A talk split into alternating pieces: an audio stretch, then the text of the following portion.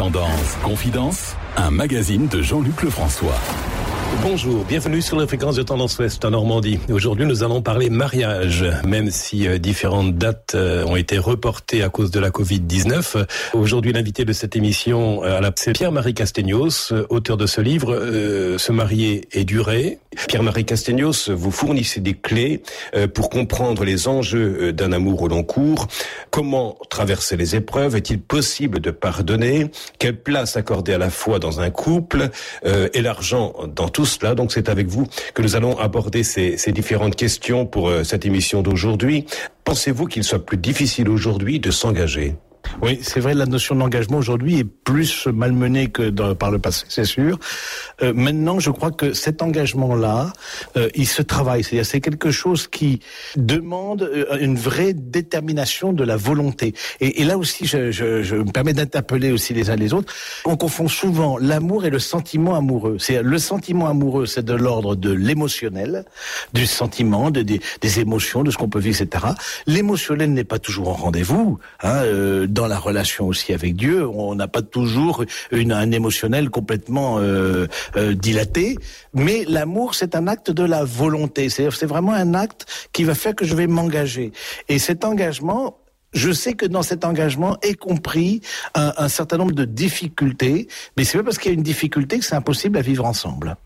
Alors, puisque vous avez été aumônier de, de prison en Argentine pendant pendant dix ans, est-ce que de fait euh, la vie de couple, la vie familiale devient quelque part un monde carcéral où on a l'impression d'être enfermé et où la liberté est, ne semble plus être la première des valeurs vécues? Et alors c'est souvent on se dit voilà on, se passe les menottes en se mariant voilà souvent parfois on fait de l'humour à, à, à, ce sujet. Je crois que euh, au contraire, être libre, c'est poser des, actes de liberté. Et chaque engagement, c'est un acte de liberté. Il n'y a pas de liberté en soi. Vous voyez, ce, serait mal, mauvaise compre mal comprendre la liberté que dire, voilà, une liberté sans condition. D'abord, on a une condition humaine. D'abord, on a un corps. On est dans, dans une époque.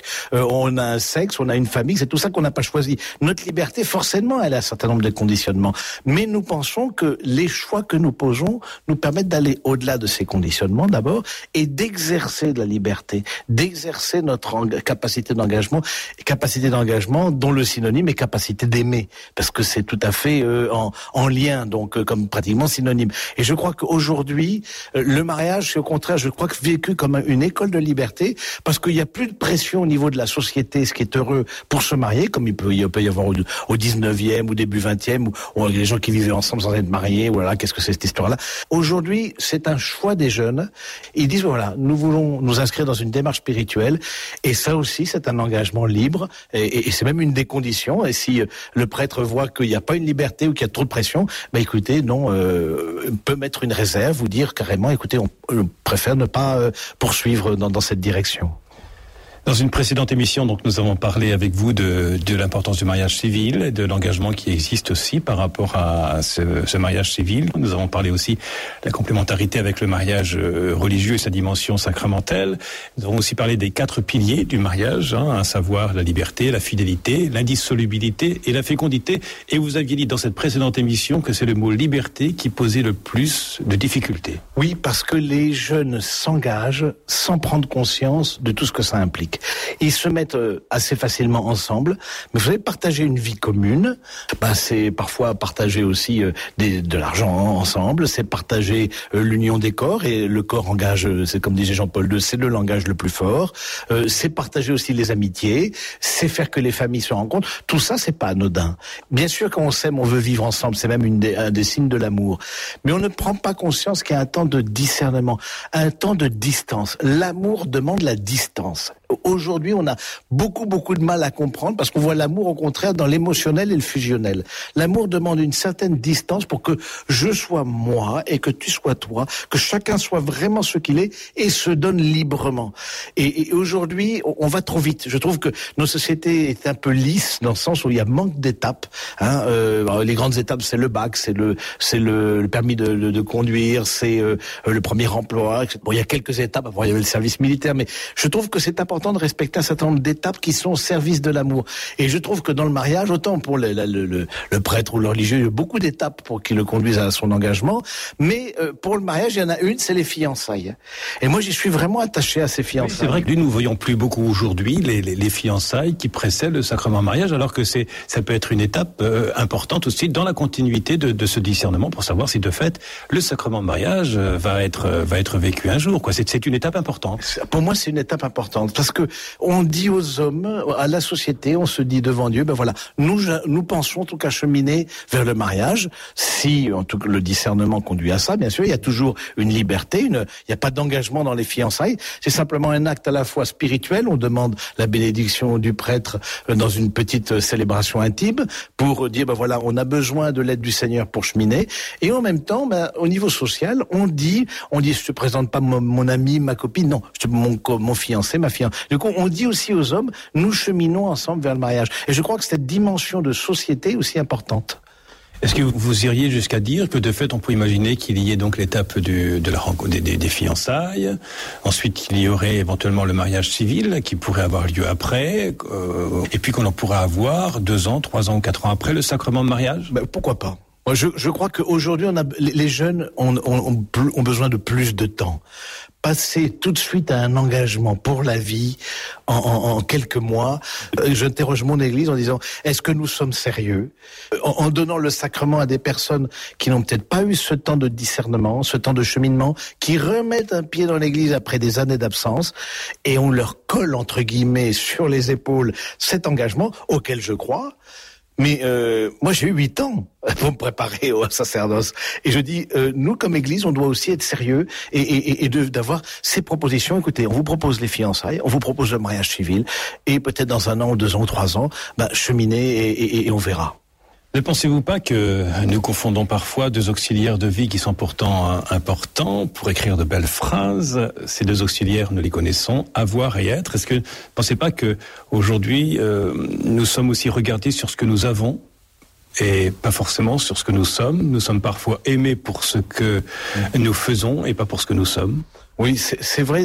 Quels sont les motifs? Ça, c'est toujours un sujet d'interrogation. Quels sont les motifs du choix de, de, de, mon fiancé, de ma fille. Pourquoi je l'ai choisi au fond? Et, et c'est qu'après plusieurs années, que parfois même de vie matrimoniale, on se rend compte, voilà ce qui m'a attiré chez lui, chez elle.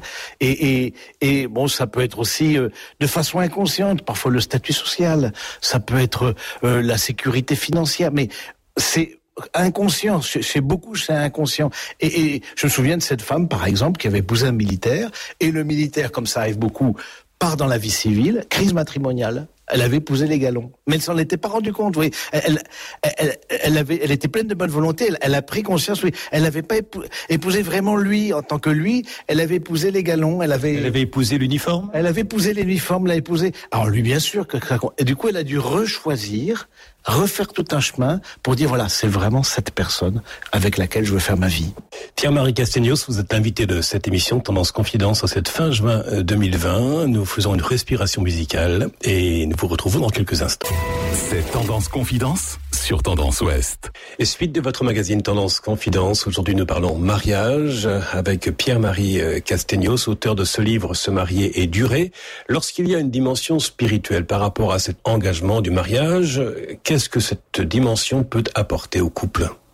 Je crois que la, la, vie spirituelle interroge le couple de dire comment est-ce que le couple se présente dans sa vie de foi. Et, et, et je crois que de ce côté-là, et, et c'est important que chacun puisse respecter le cheminement de l'autre. Déjà, peut-être l'autre n'a pas reçu d'éducation chrétienne, d'abord. Euh, peut-être n'est pas baptisé, ça arrive de plus en plus fréquemment quand même.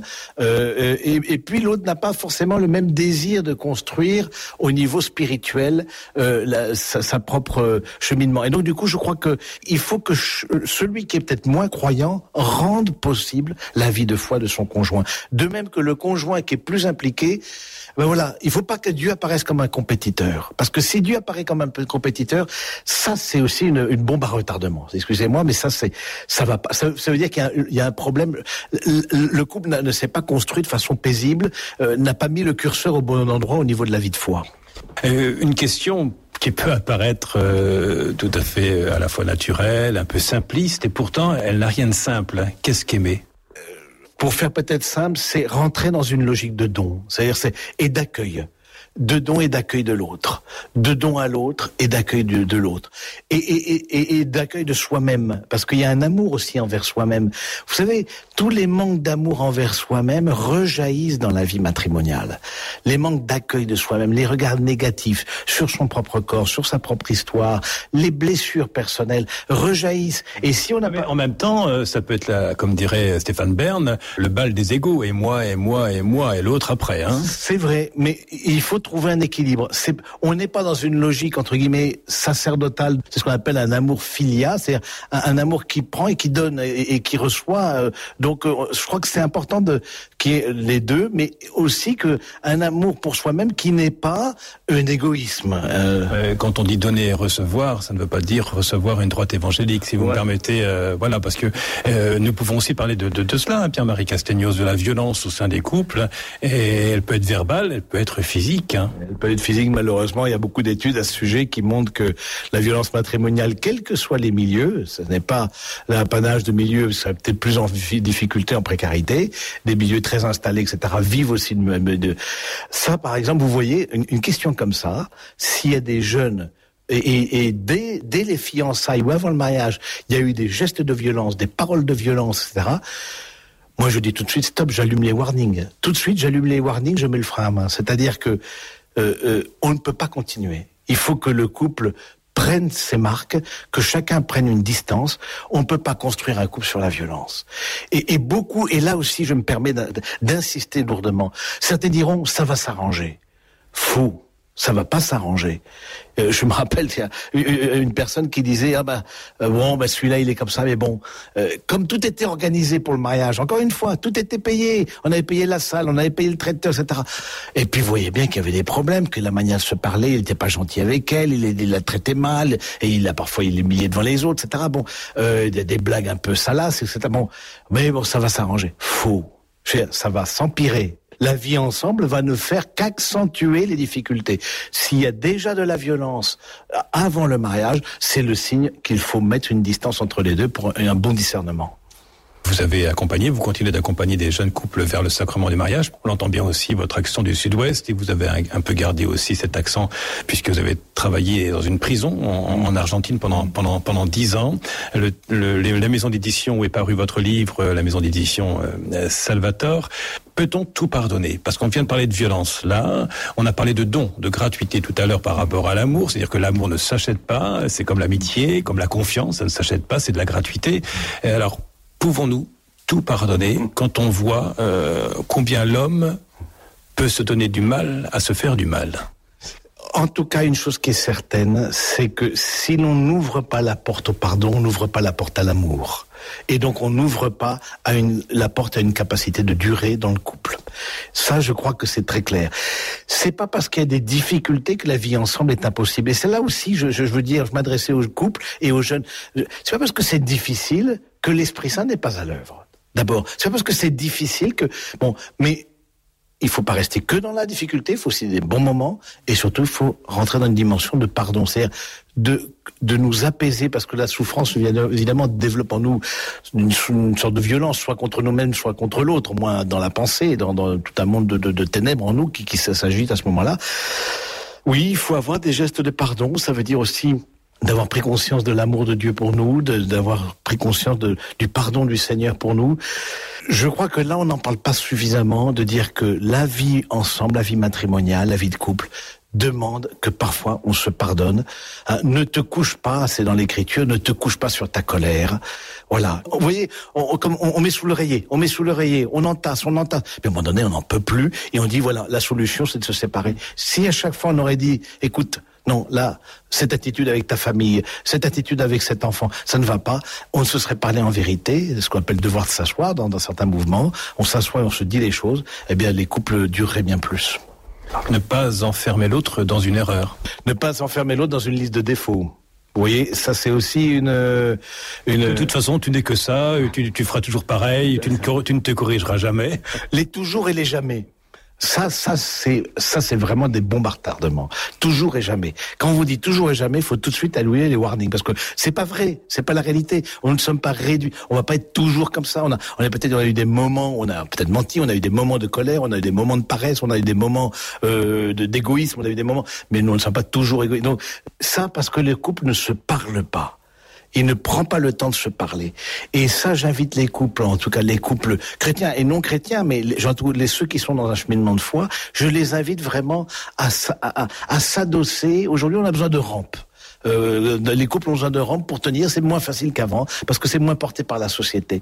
Il y a des tas de mouvements qui existent dans l'Église, euh, Vivre et aimer par exemple, Équipe Notre-Dame, euh, des mouvements, des, des, groupes de paroisses, etc. Bon, il y a des tas de choses qui existent dans l'Église. Ben, frappez à la porte de la paroisse, renseignez-vous parce que ce sera, ce sera autant de moyens que vous prendrez pour que votre couple dure. Exercice pratique pour terminer cette cette émission de ce dimanche matin. Tendance confidence avec Pierre-Marie Castegnos, donc qui est prêtre et, religieux. Euh, euh, vous avez aussi accompagné de nombreux couples vers le mariage. Et justement, un couple qui vient sonner à votre porte, nous aimerions nous marier. Qu'est-ce que vous leur proposez comme préparation? Alors, je leur propose un parcours. Un parcours de préférence sur un, an, un petit peu moins s'ils peuvent. En tout cas, c'est pas en, trois semaines qu'on va préparer. Que préparer un mariage, c'est pas préparer une célébration. Il faut pas confondre les choses. Préparer un mariage, c'est comme on l'a dit, on en prend pour 50 ans. Donc, euh, on prépare 50 ans de vie commune. Et donc, ce que je leur propose, c'est d'abord de revisiter leur propre expérience, comment ils sont passés de l'état de célibataire à l'état de couple, euh, comment, qu'est-ce que ça a changé en eux. Ensuite, comment de revisiter aussi leur rapport avec leur famille. On voit qu'il y a beaucoup de jeunes qui portent des souffrances dans leur famille parce qu'il y a eu des séparations, parce que il y a peut-être pas d'acceptation aussi de, de mon euh, futur conjoint par ma, par ma propre famille, parce que voilà, il avait d'autres idées, il avait, on plaque toujours nos idées sur les autres. Et puis ensuite, on, on fait tout un cheminement, euh, comment la place du travail, la place de l'argent, la place de la famille, euh, la place du pardon, la place de la spiritualité, de la sexualité, de, des enfants. Bon, j'encourage en tout cas les, les, confrères prêtres et les laïcs aussi à se lancer dans la préparation au mariage. Et, et je crois que nous, on est là pour leur donner des outils pour durer. Le mot qui est un verbe, le verbe de la fin, le verbe aimer, une définition bah, aimer, c'est tout donner, hein, disait la, la, petite Thérèse. Et aimer, c'est à la fois pardonner, c'est beaucoup de choses. Aimer, c'est accueillir. Aimer, c'est rentrer dans une logique de don. Voilà. Donc, euh, je crois que euh, cet amour-là, aimer, c'est travailler sur soi-même. C'est aussi voir nos incapacités d'aimer. Tout ça veut, est appelé à, à, à, grandir en nous et à, à, cheminer pour pour aller de chaque fois plus dans une communion avec l'autre. Merci Pierre-Marie Castagnos. Euh, se marier et durer, le titre de ce livre paru aux éditions Salvatore. Merci à vous. Et dans quelques instants, votre journal de 9 heures, proposé par la rédaction de Tendance Ouest. Auparavant, c'est votre billet spirituel. Et ce dimanche, il vous est donné par l'abbé Henri Vanier, le diocèse de Coutances et Avranches. Quant à moi, je vous dis à la semaine prochaine. Podcast by Tendance Ouest.